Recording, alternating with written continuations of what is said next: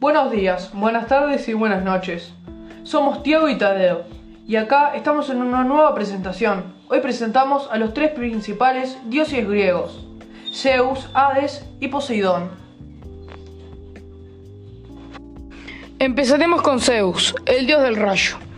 Es hijo de Cronos y fue, entre comillas, comido por él. Pero en realidad su madre, Hera, le dio a Cronos una piedra. Él entrenó arduamente para derrotar a su padre y lo logró con ayuda de sus hermanos. En la actualidad vive en el Olimpo y tiene muchos hijos.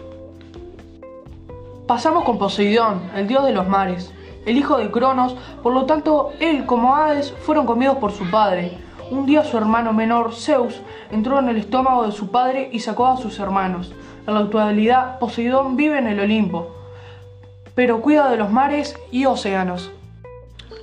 Y recuerda, cada vez que vas al baño y te salpica un poquito, es Poseidón dándote un besito.